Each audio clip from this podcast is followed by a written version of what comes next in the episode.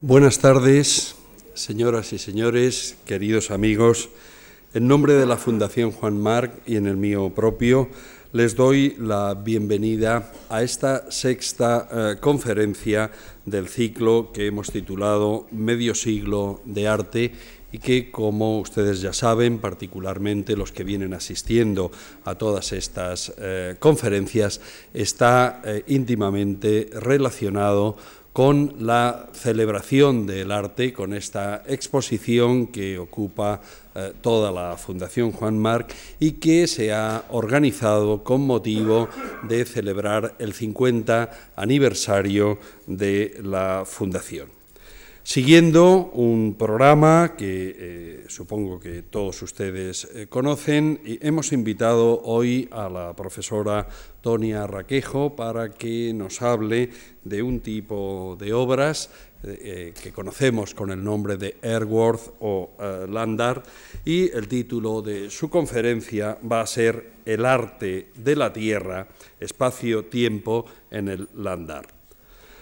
La profesora Tonia Raquejo es titular de Teoría e Historia del Arte Contemporáneo en la Facultad de Bellas Artes de la Universidad Complutense de Madrid. Realizó sus estudios aquí en Madrid y hizo su tesis doctoral en el Balbour Institute de la Universidad de Londres, donde se especializó en teoría del arte británico del siglo XIX.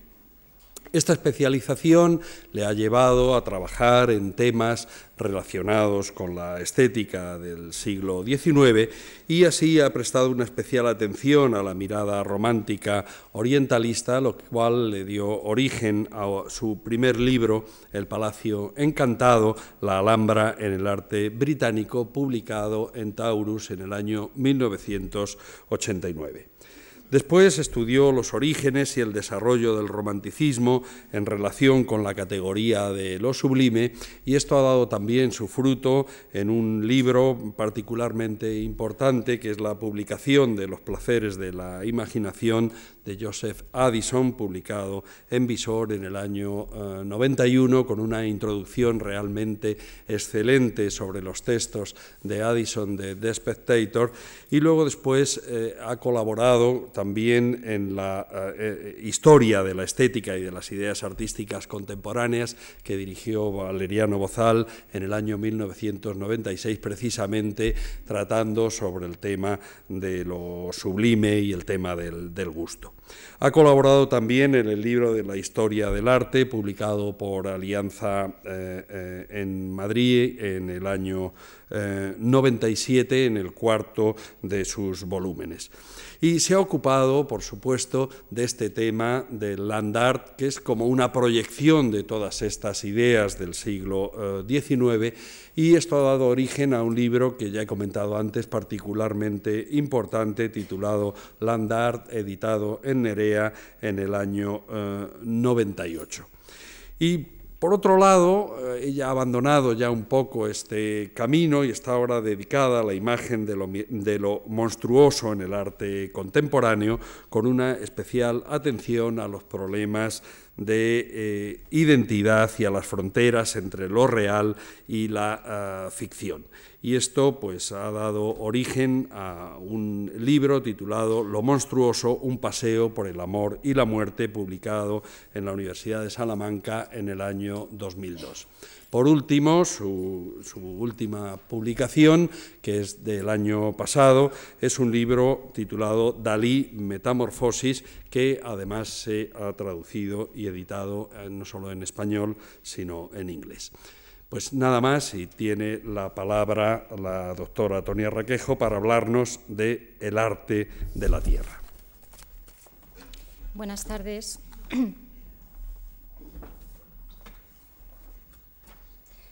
hasta que organice los distintos vueltos que tengo. Bien, buenas tardes a los que acaban de llegar y buenas tardes reiteradas a los que han compartido un seminario que, en el que he disfrutado muchísimo, un aula abierta que ha precedido esta conferencia y en donde hemos podido analizar entre todos algunos de los aspectos que ahora eh, voy a tratar en la conferencia, pero casi diría que esta conferencia pues casi ha sido escrita entre todos los que hemos estado en el aula abierta hace, hace una hora.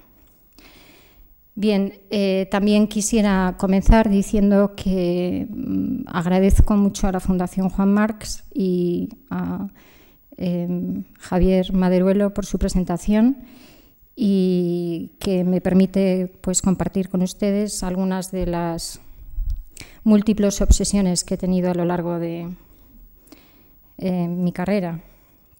Y una de ellas ha sido el andar.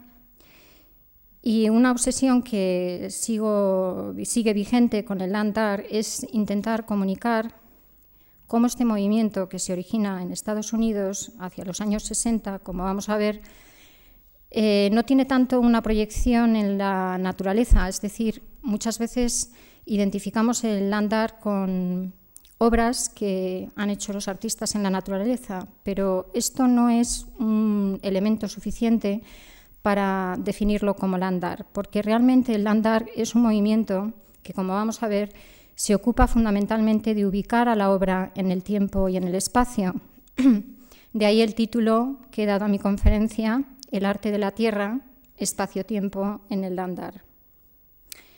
Bien, pues con esta aclaración eh, comienzo. Las dos primeras diapositivas, por favor. Bien, desde los orígenes de la historia, la especie humana ha especulado tanto acerca del espacio que ocupa en la Tierra como acerca del tiempo sobre el que construye su existencia. Particularmente el tiempo ha sido y es, de hecho, una de las cuestiones centrales de la filosofía y de la ciencia, por cuanto va asociado intrínsecamente a nuestra secuencia biológica, que, agotada, acaba inexorablemente en la muerte. Comprender el tiempo es, por tanto, comprender la vida e incluso más allá, si nos atenemos a las especulaciones con las que proyectamos los deseos de perdurabilidad, ya sea en el mundo, ya fuera de él. Por eso la eternidad resuena en los esquemas de todas las religiones, y por eso también invade incluso el, campo de la ciencia y desde luego de la ciencia ficción y del arte.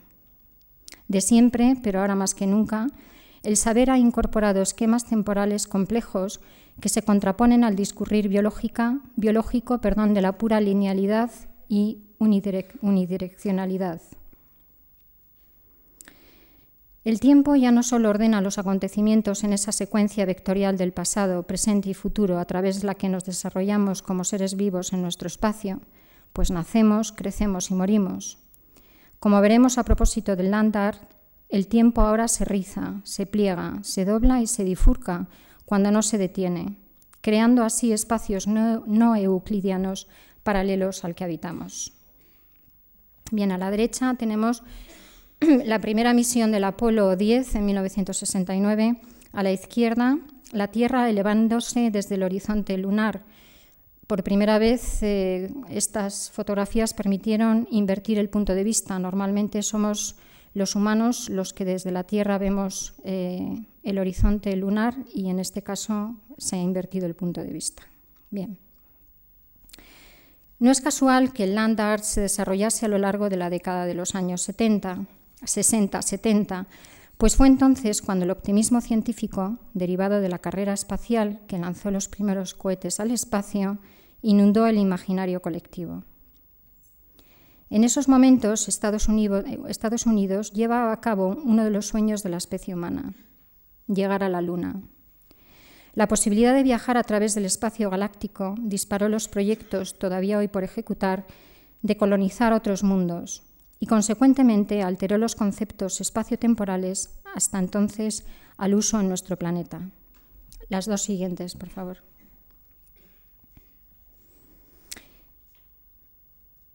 Pisar nuevos mundos suponía superar el tiempo lineal y conquistar otras dimensiones, esto es, hacer del territorio no habitado un lugar para la especie.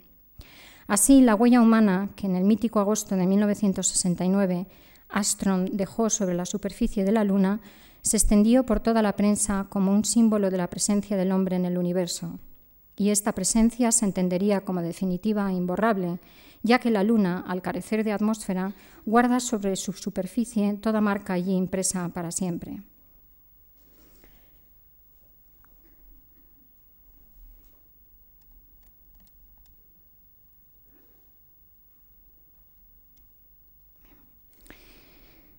La ausencia de alteración en las huellas de lo acaecido sobre la superficie lunar se traduce a una ausencia de tiempo fluido, ese que permite las mutaciones propias de los procesos lineales en la Tierra. Esta contraposición entre el devenir lunar y el terrestre está, a mi juicio, muy bien representada en la intervención que tres meses después de la huella de Armstrong deja Dennis Oppenheim sobre el territorio de nuestro planeta en esta obra titulada Mutación terrestre. Como el astronauta, el artista deja las marcas de su zapato, una seña de identidad sobre el territorio que le sirve para medir, por un lado, las relaciones de escala en el tiempo. Observemos el contraste entre las huellas recorridas sobre la Tierra y el mapa aéreo de Nueva York y New Jersey. Y por otro, el discurrir del tiempo. Una coordenada mucho más escurridiza que aquí, en nuestro planeta, se, se manifiesta como en la Luna, en las huellas que quedan del proceso del caminar, pero con una gran diferencia, pues las huellas serán, modificadas, mutadas con el discurrir del tiempo, mientras que en la superficie lunar quedarán congeladas, inalteradas y aisladas, ya que no se registra el proceso del caminar continuo, poner un pie detrás del otro, hacia un destino, sino solo los saltos dados para llegar hasta él. Las dos siguientes.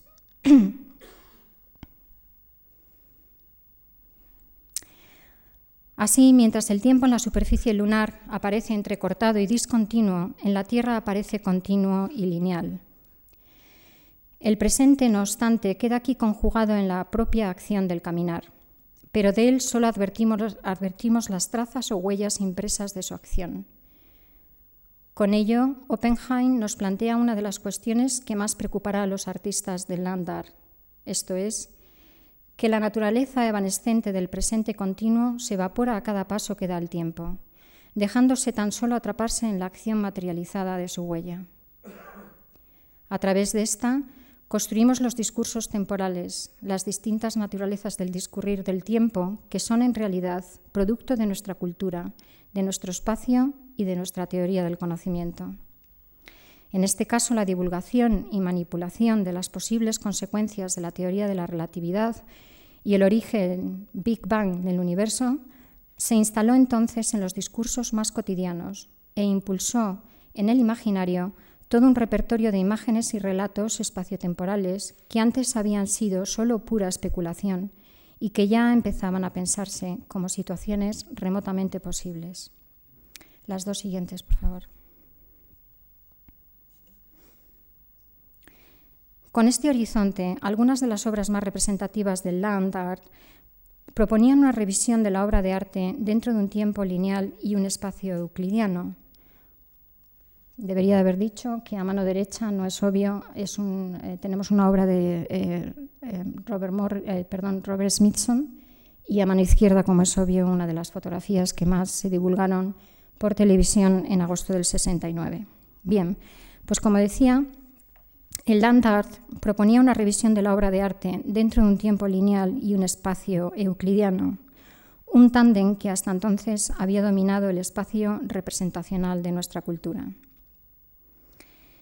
Esta revisión de la obra de arte en sus coordenadas espaciotemporales hemos de contextualizarla en otra más específicamente social y política, pues no olvidemos que fue a finales de los años de 1960 cuando se produjo el mayo del 68 como síntoma de una situación político-cultural contestataria que en el caso de Estados Unidos se concretaba en una constante oposición a la guerra del Vietnam y a la progresiva política imperialista que se imponía tanto dentro de la Tierra como fuera de ella, con los proyectos de la NASA que se enfocaban a la conquista de espacios y territorios interplanetarios.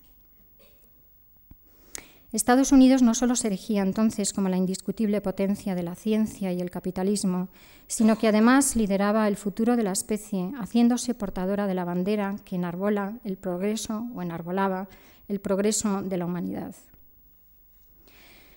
Los artistas del land art reaccionan contra este imperialismo y mercantilismo cuestionando el afán tecnológico de la ciencia. Y así, por un lado, se preguntan si realmente la humanidad progresa hacia adelante por haber conquistado la Luna, o más bien la historia repetía tiempos remotos que hace futuros en un devenir cíclico. Las dos siguientes, por favor. Así, por ejemplo, la obra de Richard Long se asocia a un mundo remoto, el de los orígenes primitivos de nuestra especie, a través de la relación que establece con la naturaleza. En pantalla dos obras de Richard Long. Sus piedras levantadas en el Himalaya o sus círculos inscritos al norte de India en nada se diferencian de los trazados por, por nuestros antepasados más remotos. Esta actitud no responde a un deseo de parar el tiempo, más bien, Richard Long contrapone aquí un discurso del devenir distinto al lineal vectorial que le permite jugar con superposiciones del pasado y del presente. En este sentido, el parecido entre las obras del land art y del arte prehistórico vienen a indicarnos que todavía somos tal y como fuimos y que en el hecho de ser así radican misteriosamente las posibilidades de nuestro futuro. Las dos siguientes, por favor.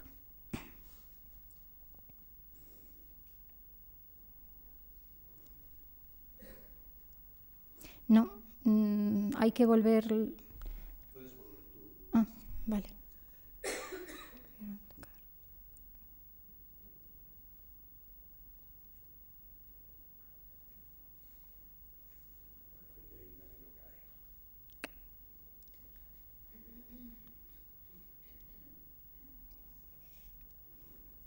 Mm, se me ha perdido una diapositiva. A ver si aparece. Bueno. Eh, podemos ir, por ejemplo, bueno, voy yo a mano derecha, ¿no? Qué raro.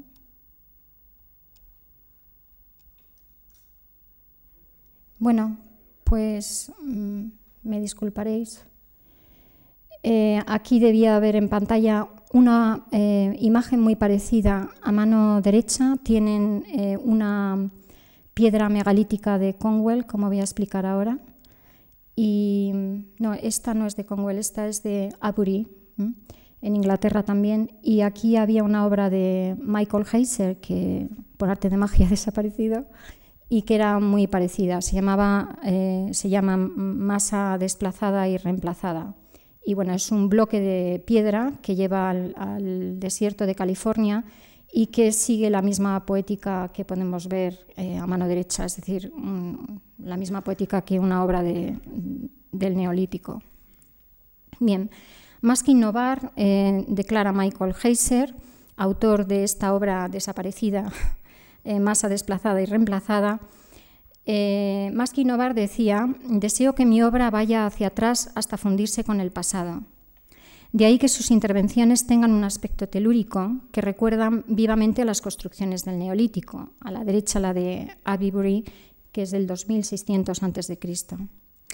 Bueno, como en estas construcciones megalíticas, Heiser ha traído desde lejos grandes masas de piedra inexistente en la zona que interviene en el desierto de California y la ha ubicado allí donde nada hay, contribuyendo así a que el material cobre una potente presencia tal y como ocurre en las construcciones de Abury en Inglaterra. En este caso, Heiser juega además con una relación dialéctica entre desplazamiento y emplazamiento de materiales. Dialéctica que se corresponde con la de lo vacío y lo lleno, porque en la obra de Michael Heiser que no estamos viendo, la piedra la emplaza sobre eh, una fosa cuadrada que hace para colocarla. Entonces, esta dialéctica del emplazamiento-desplazamiento se corresponde con la de lo vacío y lo lleno, eh, de la misma manera que observemos en las piedras de Conwell, ahora sí que es Conwell, otro complejo megalítico inglés, hay una piedra circular y otra detrás que la llena, sobre todo desde un punto de vista frontal. El boquete de la piedra en primer plano queda completamente cubierto por la piedra en segundo plano. En la obra de Heiser, el vacío resulta de excavar el suelo del desierto, extrayéndole la tierra que posee para ser rellenado con la roca desplazada. Bien. Esta misma dialéctica será la que aplique en la que será su obra más representativa, que tenemos diapositiva. Es doble negativo, la ven a mano izquierda. Está realizada en los bordes de las cárcavas de la meseta de Virginia, en Nevada, en el año 69-70. Aquí, Heiser perfora dos corredores a ambos extremos de la cárcava que interrumpen su recorrido por el vacío que la separa. No sé si se ve bien. Eh,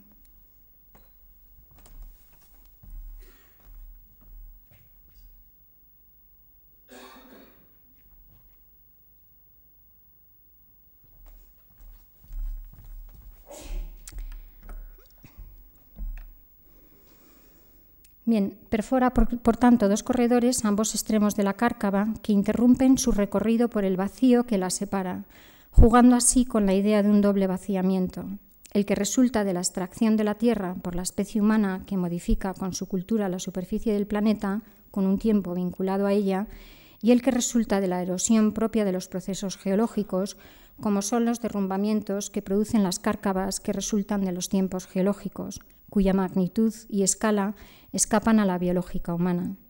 El centro de la acción, el tiempo de la especie humana, encuentra su centro en el vacío que resulta del tiempo geológico.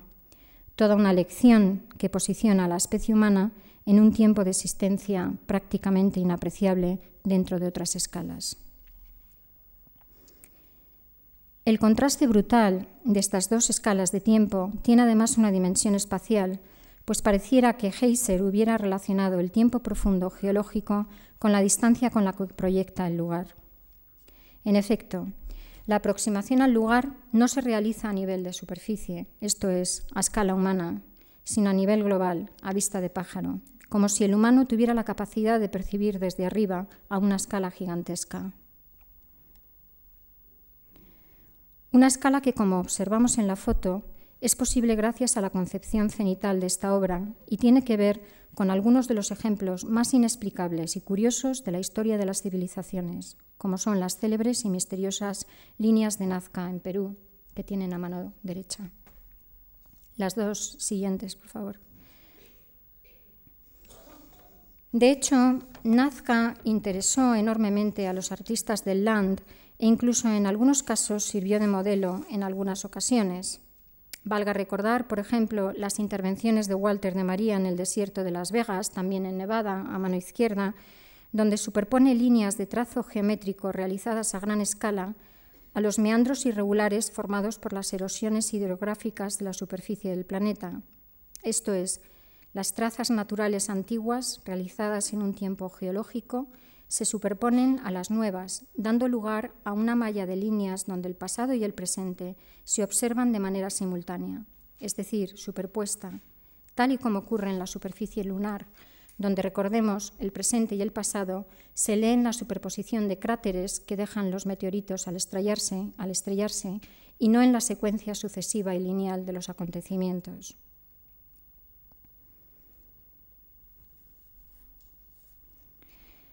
La cultura primitiva de Nazca siempre ha llamado la atención por los, misterios que se esconden tras las líneas trazadas sobre el territorio, que por su magnífica escala no pudieron ni ser realizadas ni visualizadas desde la superficie. El hecho de que su realización se entienda solo desde una gran altura hizo que durante años Nazca quedara teñida de interpretaciones pseudocientíficas que entonces explicaban sus líneas bajo el influjo de la moda de los ovnis, al considerarlas producto de las visitas que los extraterrestres supuestamente hicieron a nuestro planeta en los tiempos remotos de nuestra historia.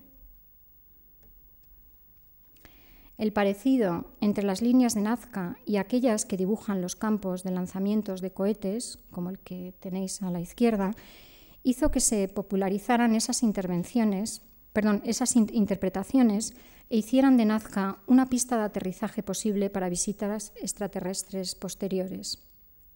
No obstante, y al margen de estas interpretaciones pintorescas, conviene señalar que otras teorías, como la de María Reiche, autora de Misterios en el Desierto, publicada en el año 68, interpretaron las líneas de Nazca como recorridos astronómicos observados por esta antigua civilización marcando así las conexiones entre el tiempo histórico vectorial y el solar astronómico cíclico, como veremos enseguida a propósito de nuestros monumentos megalíticos en Europa. Las dos siguientes, por favor.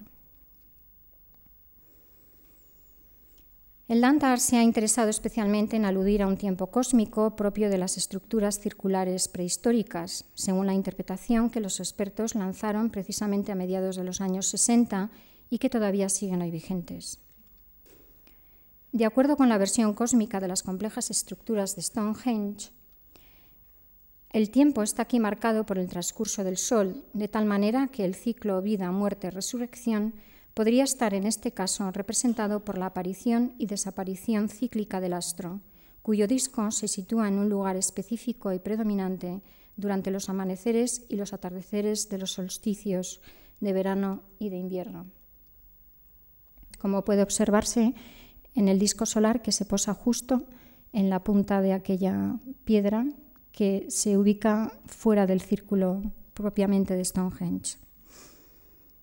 Bien, esta identificación del circuito solar con el tiempo cíclico contrasta con el histórico vectorial, pues, el cíclico, pues en el cíclico las fronteras entre el pasado, el presente y el futuro se desdibujan para dar paso a horizontes temporales más complejos. Así, cuando James Pierce diseña un jardín de la historia en Maine en 1970, integra en él distintas obras paisajísticas que nos hablan de un concepto de tiempo en la historia poco convencional. Concretamente sitúa una escultura realizada en hierba que titula Mujer de la Tierra, cuyas reminiscencias con la Venus del Paleolítico son obvias, además de las conexiones que establece entre la feminidad y la tierra como material a fecundar. Pero lo interesante en esta intervención es su ubicación en el espacio y en el tiempo, pues aparece en un lugar muy específico de su jardín de la historia. Esto es el punto en el que el sol se pone en el solsticio de verano coincide con el centro de las nalgas de la mujer. Así, el material orgánico, perecedero y cambiante de esta escultura de hierba femenina, que nos remite a una existencia biológica y a un tiempo lineal vectorial, queda superpuesta a otra astronómica. Con ello no solo funde el tiempo presente con el prehistórico mediante el parecido que este cuerpo de hierba tiene con la Venus del Paleolítico, sino que ambos tiempos históricos están contenidos en el astronómico a histórico que nos revisita cíclicamente. El tiempo que deviene en este jardín de la historia no es, pues, lineal ni hegeliano, sino circular. Las dos siguientes, por favor.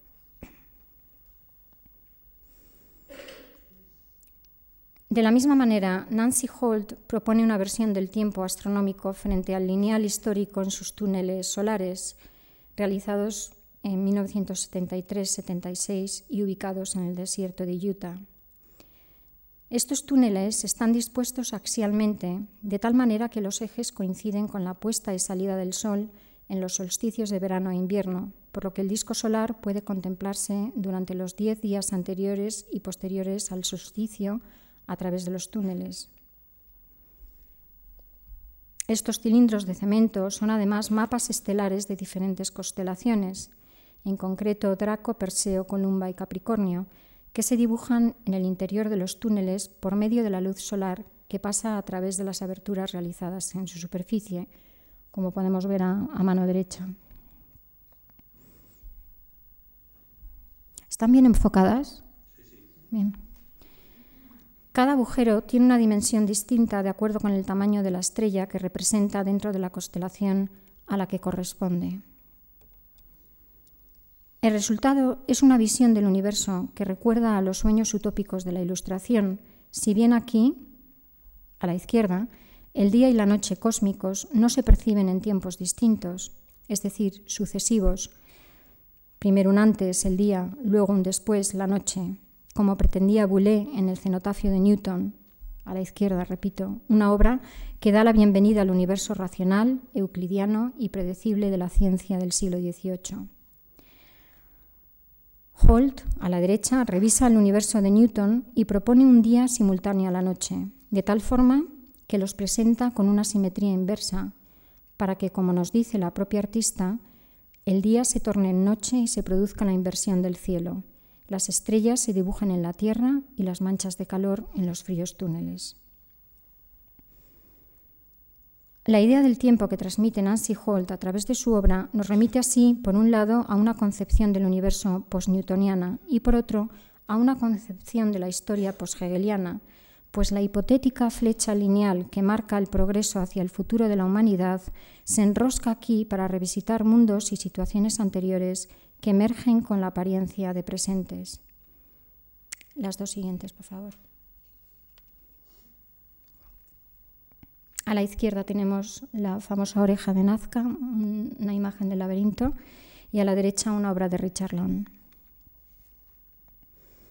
Este deseo de desdibujar los límites entre obras remotas y recientes presupone una crítica al concepto de civilización que, bajo el efecto de los logros de la ciencia, avanza ciegamente hacia un hipotético futuro mejor.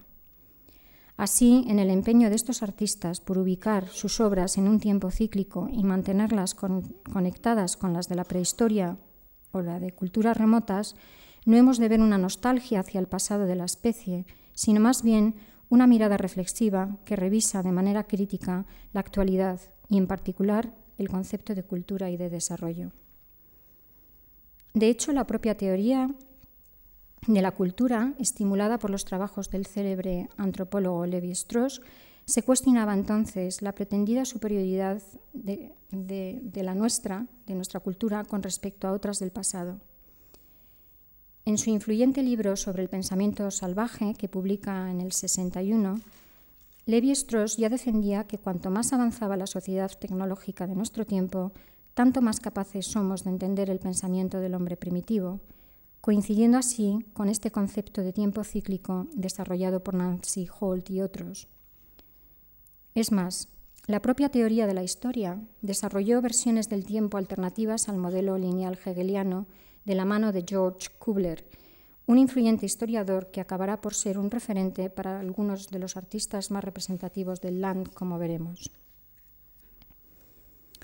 Kubler, especializado en civilizaciones antiguas, sacaba su ensayo sobre la configuración del tiempo poco después al de Levi-Strauss. La configuración del tiempo resultó un libro fascinante en donde Kubler proponía una nueva manera de ver la historia del arte. Así entiende el discurrir de los estilos y periodos bajo un tiempo que él llamó topológico y que diferenció del biológico y del cronológico.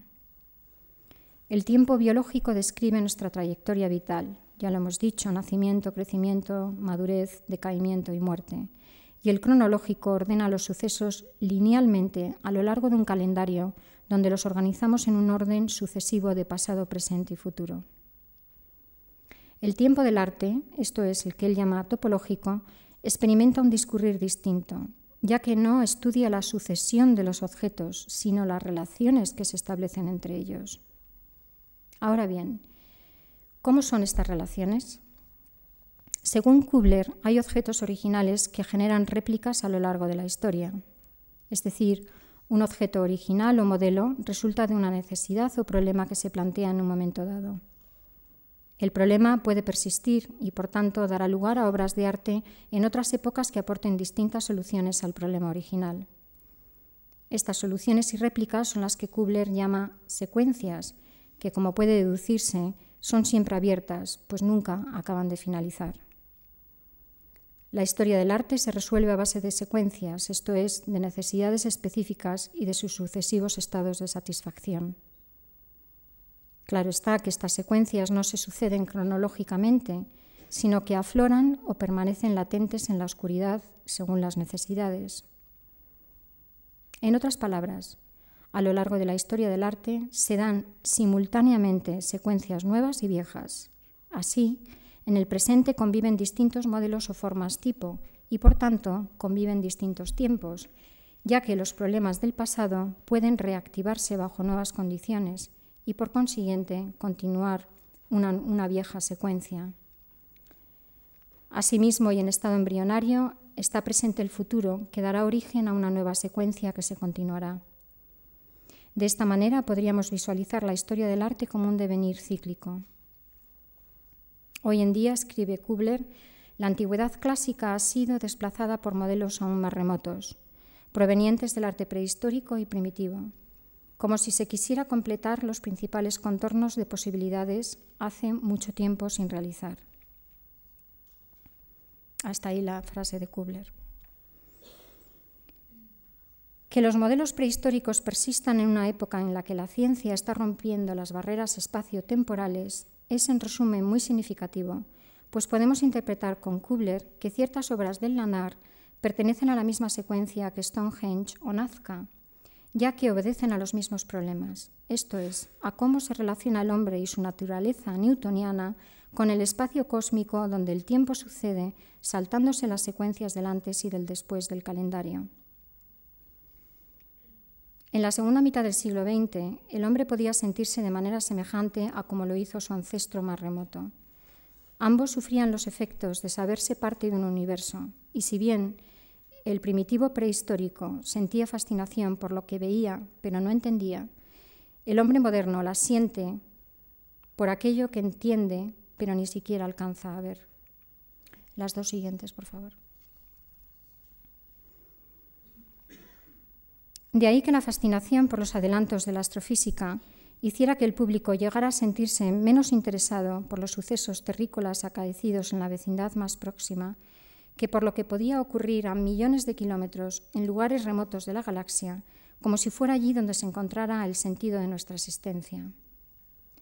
Los ojos estaban así puestos en una gran bóveda negra que envolvía la Tierra, y podemos imaginar que el misterio y el asombro que causaba a nuestros ancestros, ancestros primitivos era al menos tan intenso como el que causaba ahora a la mirada más sabia y experta. Definitivamente, con la exploración del espacio sideral y con la llegada del hombre a la Luna, los ojos estaban puestos en las estrellas, de tal forma que la Tierra venía a ser solo un punto de referencia en, este, en esta macro contemplación, o si se prefiere, un gran observatorio desde el cual se podía vigilar el curso de las estrellas, un material con el que comenzaron a trabajar los artistas para jugar con las fronteras del antes, de la hora y del después. Las dos siguientes.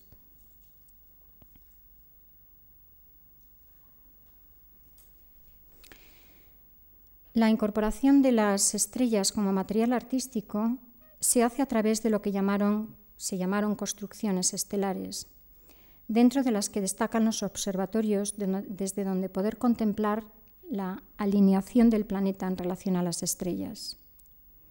Citaremos como ejemplo el eje estelar de Charles Ross en el desierto de Albuquerque, en este momento en pantalla, y el cráter Roden de James Turrell en el desierto de Arizona.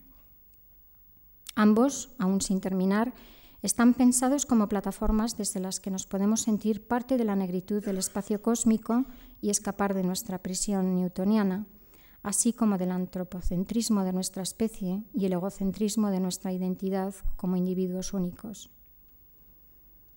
Desde los observatorios, la Tierra se entiende como parte integrante del universo, convirtiéndonos, como vamos a ver, en un punto más de él.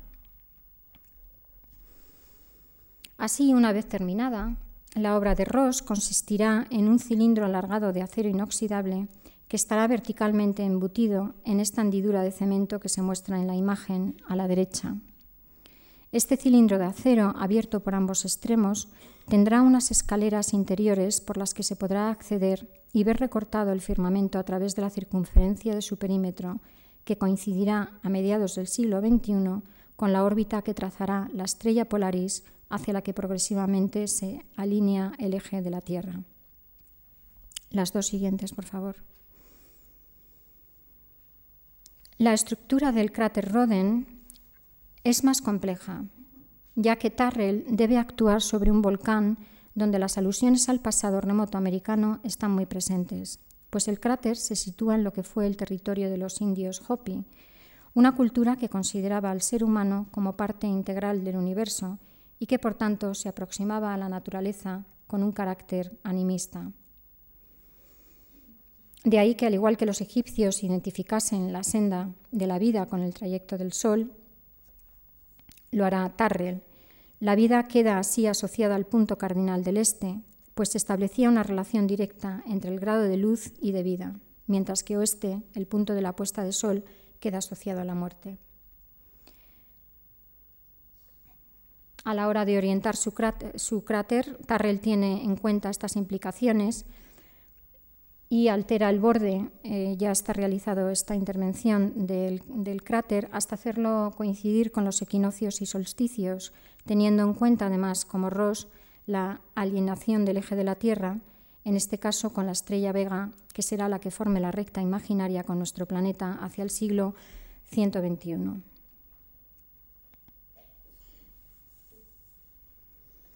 El proyecto de Tarrell, como el de Ross, está todavía sin terminar, pero los efectos perceptivos que pretende en su interior pueden compararse a los que el espectador experimenta en sus celdas perceptivas, donde es sometido a unos efectos de luz y oscuridad que le descolocan las coordenadas espaciotemporales a, a las que está acostumbrado. Así, dentro de su celda solitaria, el espectador es invitado a meterse en esta especie de armario que está totalmente aislado acústicamente del exterior. Dentro ni se ve ni se oye nada, pero lejos de sentir la realidad claustrofóbica del lugar, el espacio se ensancha, como si los límites de estas cercanas paredes se hubieran extendido de tal forma que uno parece flotar en medio de la negritud del espacio cósmico. Se produce así una peculiar inversión de espacios, pues el interior de la celda parece abrirse desmesuradamente en otro exterior. Sabidos que Tarrell colaboró con equipos de psicólogos que trabajaban en la NASA los efectos del espacio sideral y la ingravidez en la percepción de los astronautas. No obstante, sus trabajos sobre el espacio y luz no pueden entenderse sin las experiencias personales que pasó en las celdas de castigo de la cárcel cuando fue apresado por negarse a luchar en el ejército en la guerra de Vietnam. Según el propio artista, fue allí donde pudo experimentar la alteración espaciotemporal en su ámbito más mental, pues con un total aislamiento y en medio de la oscuridad, el individuo pierde las referencias del espacio, pero también del tiempo, entrando así en estados psíquicos donde la mente, al perder la referencia de los sucesos exteriores, no es capaz de ordenarse interiormente en un curso vectorial. El pasado, el presente y el futuro se alteran y se funden en una amalgama de tiempo indefinido. El individuo así confinado se pierde en un espacio sin referencias que finalmente no le conduce a sitio alguno. Más bien le sitúa en un laberinto sin salida donde se reconoce como morador de un espacio y un tiempo autorreferencial. Las dos siguientes, por favor.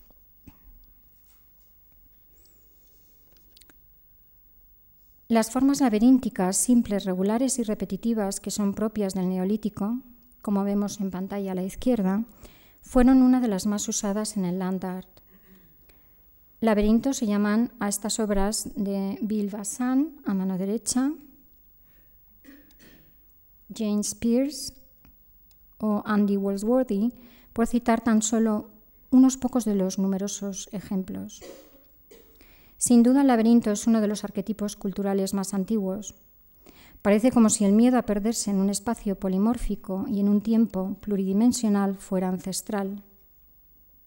Claro está que estas formas tan ingenuas no parecen tener la potencia de hacernos viajar ni al futuro ni al pasado, y sin embargo llegan a ser signos de esos agujeros negros por los que podremos desplazarnos en el tiempo. Estos signos escritos sobre la superficie de la Tierra nos indican que la historia de nuestra especie y la de nuestro planeta es susceptible de alterar su curso aparentemente vectorial, pues las versiones que la física estaba extendiendo en estos momentos sobre el origen y el futuro del universo abrigaba la idea de espacios y tiempos polimórficos. Como en el laberinto, en la teoría de la relatividad, por arte de magia, perdón, eh, como en el laberinto, en la teoría de la, de la relatividad, las leyes físicas newtonianas dejan de funcionar y los espacios se pliegan y repliegan por arte de magia, enviando al sujeto a distintas épocas de su vida. Pues tan pronto puede regresar a su infancia como visitar su vejez, como veremos a propósito de Muelle en Espiral de Smithson, quizás la obra más representativa del land art americano. Las dos siguientes. Bien, a la derecha muelle en espiral o la espiral de Smithson y a la izquierda eh, hundida años después debido a las fluctuaciones de la marea. Es un lago mm, ya lo explicaré, pero es un lago que tiene fluctuaciones em, en el agua y a veces pues en tierra sumerge y otras veces hace que la espiral emerja. Bien, en mi opinión, eh, Muelle en Espiral que Smithson realizó en 1970 en el Gran Lago Salado, en el desierto de Utah, es un ejemplo magistral del espacio laberíntico. Smithson, como de costumbre, usa la naturaleza para crear metáforas y como tal debemos leer su espiral. Por tanto, más que entender esta obra como un objeto artístico, debemos hacerlo como si leyéramos una imagen espaciotemporal. Para ello es necesario seguir las propuestas que nos da el propio artista, para quien su obra no residía tanto en esta espiral del lago, cuanto en los textos que la acompañan y la película que filmó mientras la realizaba. Ni la película ni el texto, debemos dejar claro, explican la obra, sino que forman parte de ella, y así nosotros lo vamos a integrar en esta charla. Por esos años, Smithson se sentía muy atraído por las teorías con las que la física explicaba la diversidad del tiempo y del espacio. Por entonces, la unidad del universo se había fracturado, dejando paso a una pluralidad de mundos difícilmente compatibles. El universo regido por las leyes newtonianas estaba limitado hacia arriba por la astrofísica, versión macro, y hacia abajo por la física cuántica, versión micro. El comportamiento de la materia resultó ser muy distinto en cada uno de estos dos mundos, dando lugar a universos irreconciliables.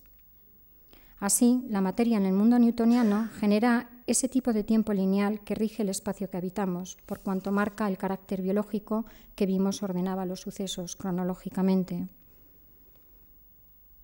Coincidiendo con Kubler, Smithson quería descontextualizar a la obra de arte de este tiempo cronológico para expandirse en un tiempo relativo, de tal manera que el arte pudiera comportarse como si fuese una materia que viajara por el espacio, entrando y saliendo por agujeros negros a través del universo estelar.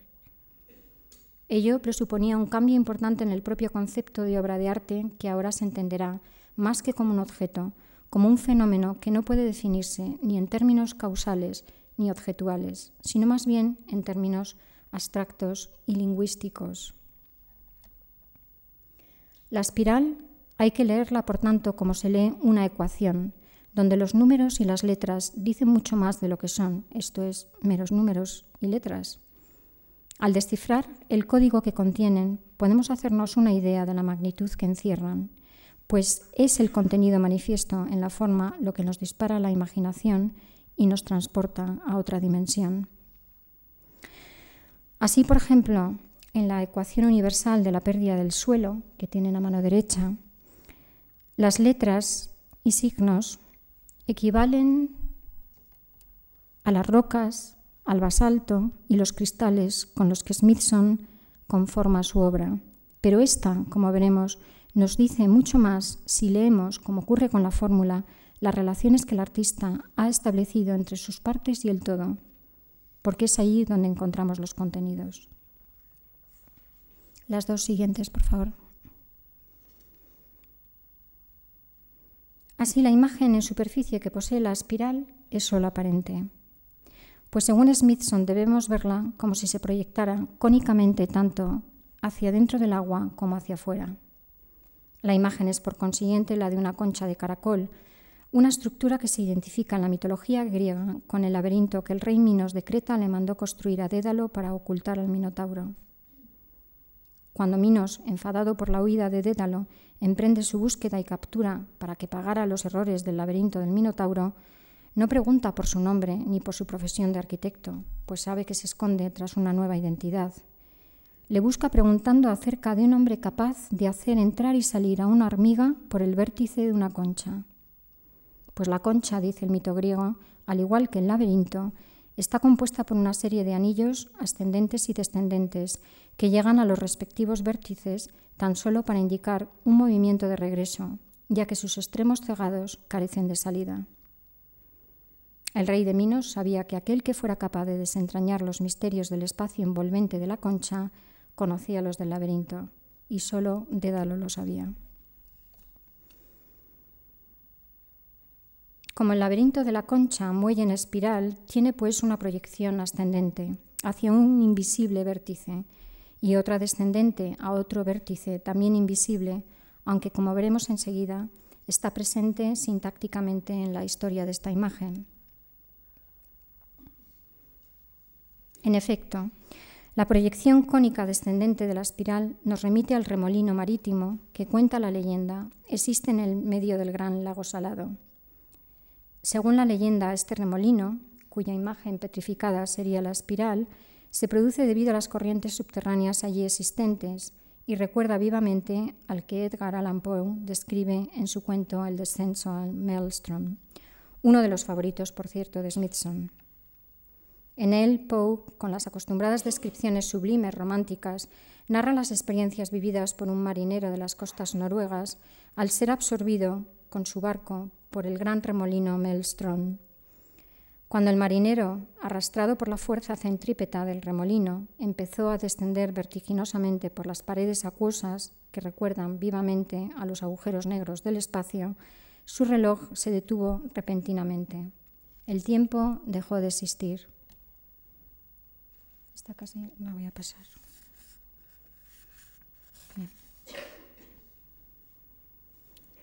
Es decir, una vez en el centro del vórtice, el movimiento y el tiempo se detuvieron, o al menos el reloj dejó de marcar. No se sabe durante cuánto, pero lo suficiente como para que cuando el marinero iniciara el camino de regreso, subiendo las paredes del remolino en sentido contrario, llegara a las costas con sus cabellos blancos y su rostro envejecido. Aunque las agujas del reloj, aquí metáforas del tiempo lineal newtoniano, pararon, de hecho, el tiempo seguía sucediendo dentro de aquel vórtice, pero con una velocidad muy superior a la que transcurría arriba en la superficie. Smithson halló en el cuento de Poe un material muy en consonancia con esa leyenda que en torno al lago Salado se había ido extendiendo popularmente hasta incluso finales del XIX. Según esta leyenda, el remolino se origina debido a la comunicación que se cree existe entre el centro del lago y el Océano Pacífico a través de un túnel que quedó como reminiscencia del estado primitivo de la Tierra, cuando en la época prehistórica solo había un continente, Pangea, y un mar. De esta manera, este túnel funcionaría como un contacto entre lo que es la Tierra de los Estados Unidos en la actualidad y lo que fue el pasado más remoto. Con objeto de explorar esta leyenda, Smithson consultó los mapas de la época prehistórica a los que superpuso los actuales de Estados Unidos para crear uno nuevo donde ambos convivieran simultáneamente. Necesito un mapa, escribía, que muestre el mundo prehistórico coexistiendo con el mundo del presente. El que tienen a mano derecha es un fotograma de su película La espiral. En esta película, Smithson superpone constantemente imágenes prehistóricas con otras en las que puede verse el proceso de la construcción de la espiral. Es más, con su película pretende reescribir las páginas del libro de la historia de la Tierra y recomponer sus piezas. La historia de la Tierra narra Smithson mientras suena de fondo un tic-tac aludiendo al tiempo cronológico, parece a veces como una historia escrita en un libro cuyas páginas están rotas en pedazos. Muchas de estas páginas y algunas de estos pedazos, sigue diciendo Smithson, están perdidos. Otra secuencia de la película Mano Derecha.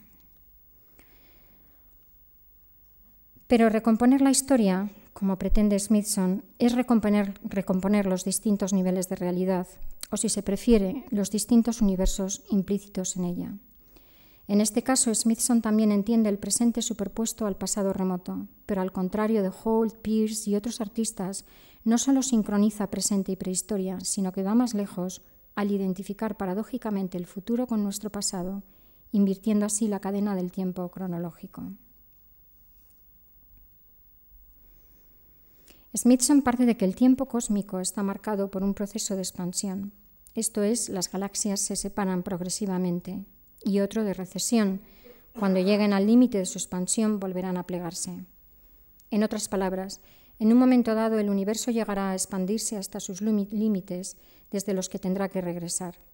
De esta manera, el universo, que él entiende se originó mediante el desenrosque de una nebulosa espiral llena de estrellas, iniciará un movimiento recesivo que le conducirá a sus propios orígenes. De ahí que identifique el futuro más remoto con el pasado más remoto. Siguiendo los pasos del muelle en espiral, advierte Smithson, retornamos a nuestros orígenes. Por eso el movimiento de la espiral es ambiguo, pues no sabemos si se está desenroscando, desplegándose hacia el futuro después del Big Bang, o enroscándose, es decir, replegándose hacia el origen, lo que se llama el Big Crunch. Las dos siguientes, por favor. Que su muelle represente esa espiral que dio origen al universo queda suficientemente claro en las imágenes de su película, donde mientras explica sus teorías cósmicas nos muestra a su muelle proyectado en el aire gracias al efecto de los reflejos del cielo en el agua y al magistral vuelo del helicóptero, a través del cual la cámara parece filmarlo desde arriba. Con ello, muelle en espiral, que parece estar ahora suspendido en el cielo, representa aquí la nebulosa espiral que dio origen al universo. Y por eso posiciona al reflejo del Sol justo en el centro de la espiral, como vemos a mano izquierda. Esta inversión de imágenes nos remite, por tanto, a ese movimiento ascendente de la espiral, a esa proyección en altura hacia un vértice superior que, si bien es invisible, está presente en las relaciones que el artista establece entre los contenidos de las partes de su espiral y el todo. Con este cono proyectado hacia el cielo, se cierra finalmente la estructura laberíntica de la concha de la que habíamos hablado a propósito del laberinto de Dédalo. El laberinto es, desde luego, una metáfora del tiempo, pero, y lo que es más interesante, es una metáfora que incluso ya los propios griegos relacionaron con las estructuras del discurrir del pensamiento. Platón nos habla del conocimiento como un pensamiento circular mediante el que en un principio parecemos avanzar hacia la explicación de las cosas, solo para darnos cuenta, tras grandes rodeos, de que estamos en el punto de partida. Esta cárcel del pensamiento no tiene un espacio prefijado, ya que como espacio real no existe. Por eso nunca acaba de construirse, pues a medida que se va pensando, se va trazando su recorrido. Y este puede estar lleno de bucles y conchas hasta el infinito. En otras palabras, el pensamiento hay que entenderlo no solo como producto de la reflexión del mundo, sino como creador de él. Esto es, el pensamiento tiene una doble vertiente. Por un lado, pretende explicarnos la realidad, pero también, a medida que la explica, la construye. Con su espiral, Smithson se convierte como Dédalo en un constructor de espacios laberínticos, mediante los, los, que nos introducen espacios imaginarios del pensamiento para mostrarnos su compleja realidad. Pues por un lado, si el muelle proyectado en el cielo es la espiral de nebulosas que dio origen, al universo y como tal está regida por un tiempo relativo, por otro, el muelle que se despliega hacia abajo como remolino nos remite a un mundo micro. Con una fórmula científica y a través de la espiral, viajamos del microcosmos al macrocosmos, pasando por el universo newtoniano. La espiral que forma el muelle en superficie hemos de entenderla como un espejo que refleja las mismas estructuras que existen tanto en el mundo de arriba, en el astronómico, como en el de abajo, en el molecular.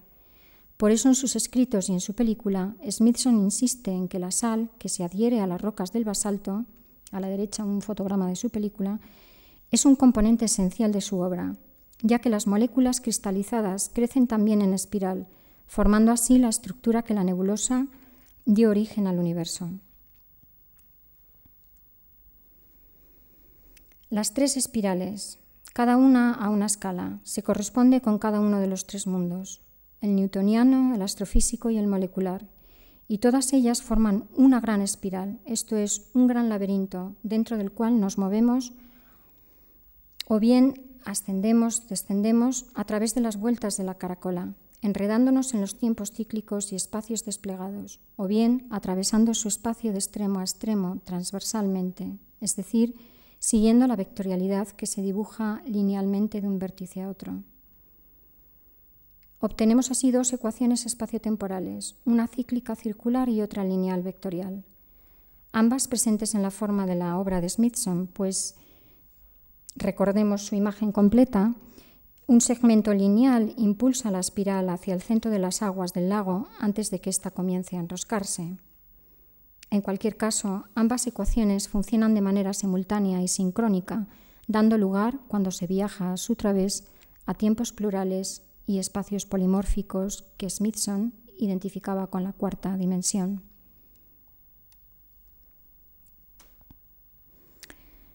Por eso Smithson no considera su obra totalmente terminada hasta que no la recorre. No sé si se ve dónde está.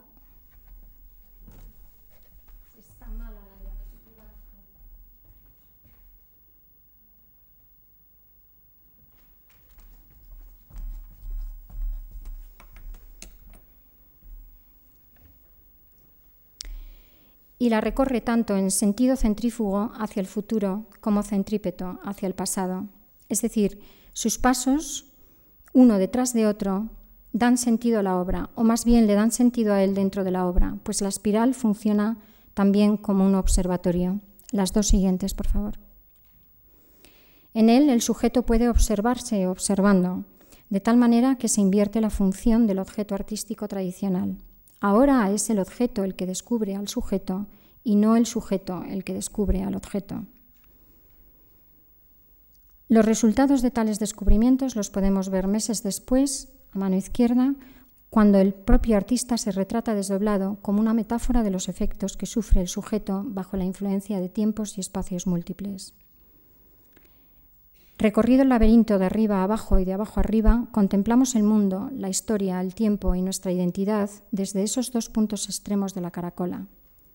La espiral funciona pues como una cápsula espacial o una máquina del tiempo, desde la que el sujeto se desdobla para autocontemplarse.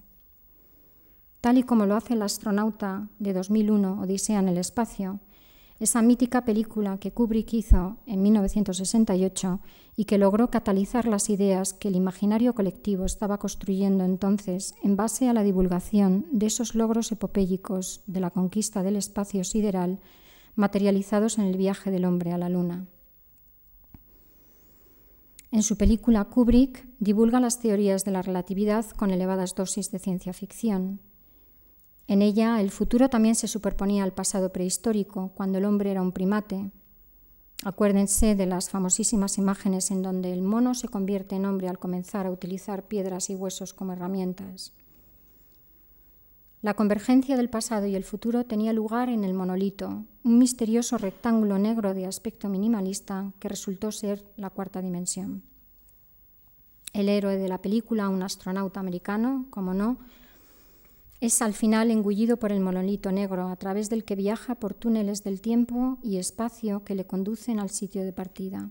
Esto es a la Tierra. Las dos siguientes, por favor. De nuevo en el planeta, y tras haber viajado a la velocidad de la luz, se ve a sí mismo desdoblado. El astronauta, claramente sorprendido, contempla la aparición de su doble, que luego es mucho más viejo. El anciano se vuelve al notar la presencia del joven, uno y otro se reconocen, y en el asombro el anciano conduce la mirada del joven hacia su propia muerte.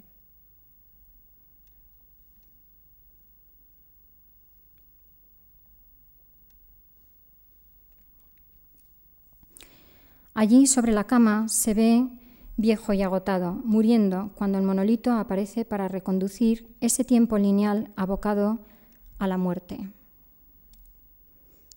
Pero el tiempo lineal se enrosca y el mundo le permite renacer, reencarnado, reencarnando, en, reencarnado perdón, en un ser nuevo.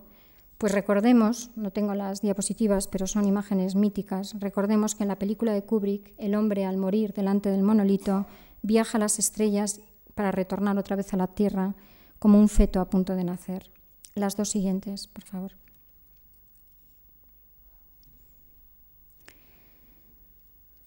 Y para allá, para acabar. La existencia y el mundo parecen repetirse como reverberaciones, como ecos infinitos, con los que en 1953 ilustró Escher en su relatividad o en su cinta de Moebius. En ellos nos posicionamos también en dos ecuaciones semejantes a la espiral de Smithson. Si fragmentamos la totalidad en segmentos, hallaremos la tranquilizadora percepción que nos ubica en relación con un hipotético referente mediante el cual medimos nuestra relación con las cosas y creamos tramos de realidad, puesto que nos permite afirmar sin ambigüedades que la hormiga sube o baja, o que el hombre sube o baja,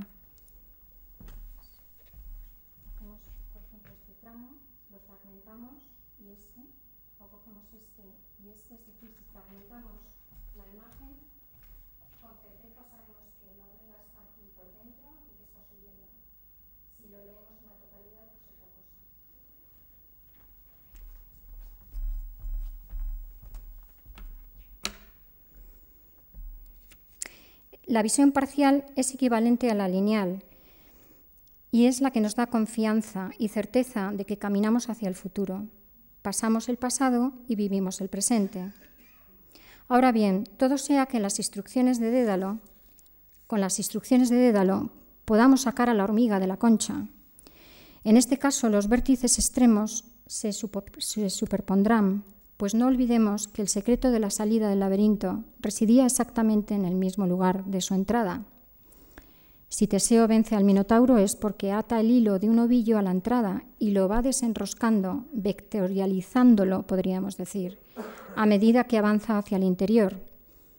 Con ello evita perderse en los pliegues del laberinto a la vuelta, camino que resuelve volviendo a enrollar en el ovillo el hilo desenrollado a la ida, esto es, volviendo a plegar el tiempo y el espacio desplegado en su andar.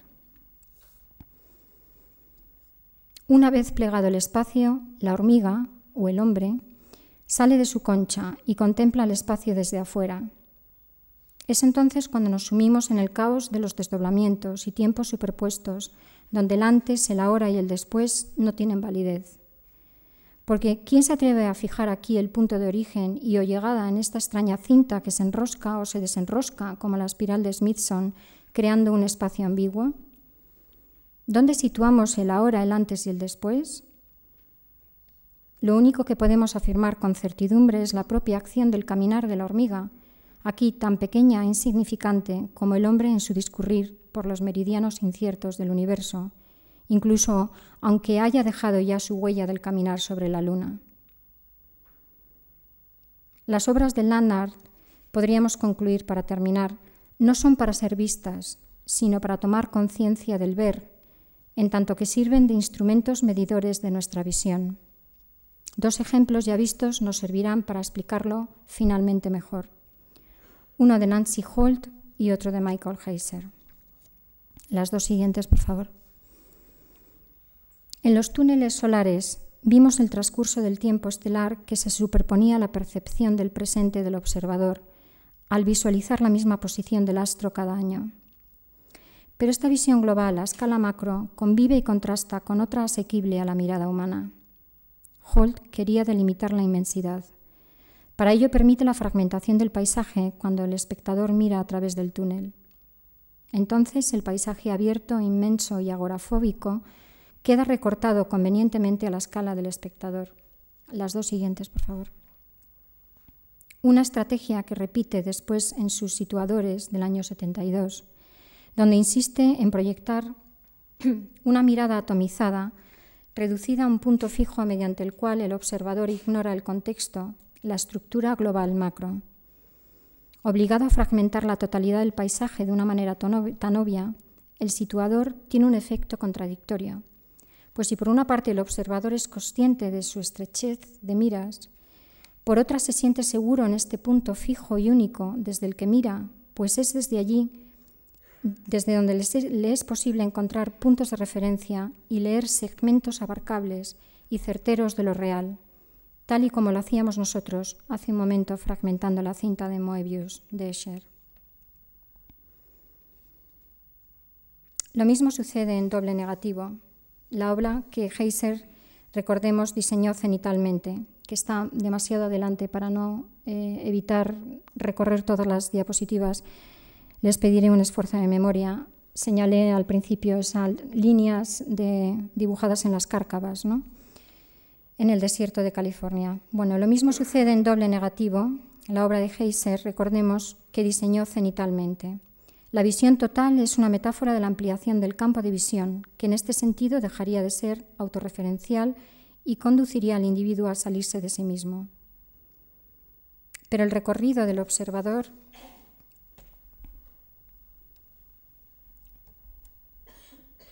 cuando lo recorre ahora, pero el recorrido del, del observador es si va a pie, como en este caso es doble negativo por dentro, otro muy distinto al que se tiene sobrevolando la obra. Desde abajo, el recorrido discurre a través de un pasillo de enormes dimensiones, excavado desde donde el espectador solo ve muy parcialmente, sin tener acceso al conjunto. El recorrido marca las relaciones entre el sujeto y su entorno, él y la pared, él y el muro, del que solo puede ver una porción. Un recorrido aparentemente tranquilizador, pero muy limitado. Si pudiéramos ver doble negativo con ojos de pájaros, como lo vimos antes, podríamos leer su totalidad y vernos a nosotros mismos. De la misma manera, si pudiéramos salir de nuestros constreñidos límites biológicos y cronológicos, podríamos traspasar la multitud de tiempos y el despliegue de espacios laberínticos, sabiendo que nuestra percepción, lejos de testimoniar la realidad, la construye. Hoy por hoy sabemos que los vértices del laberinto espacio-temporal limitan el techo y el suelo de nuestro conocimiento. También sabemos que las paredes de nuestro sistema de pensamiento se elevan más y más a medida que nos explicamos el mundo, mientras que, como las hormigas de Escher, caminamos hacia un horizonte incierto y ambiguo, que el tiempo deforma a cada paso que damos dentro de su espiral. Nada más, muchísimas gracias.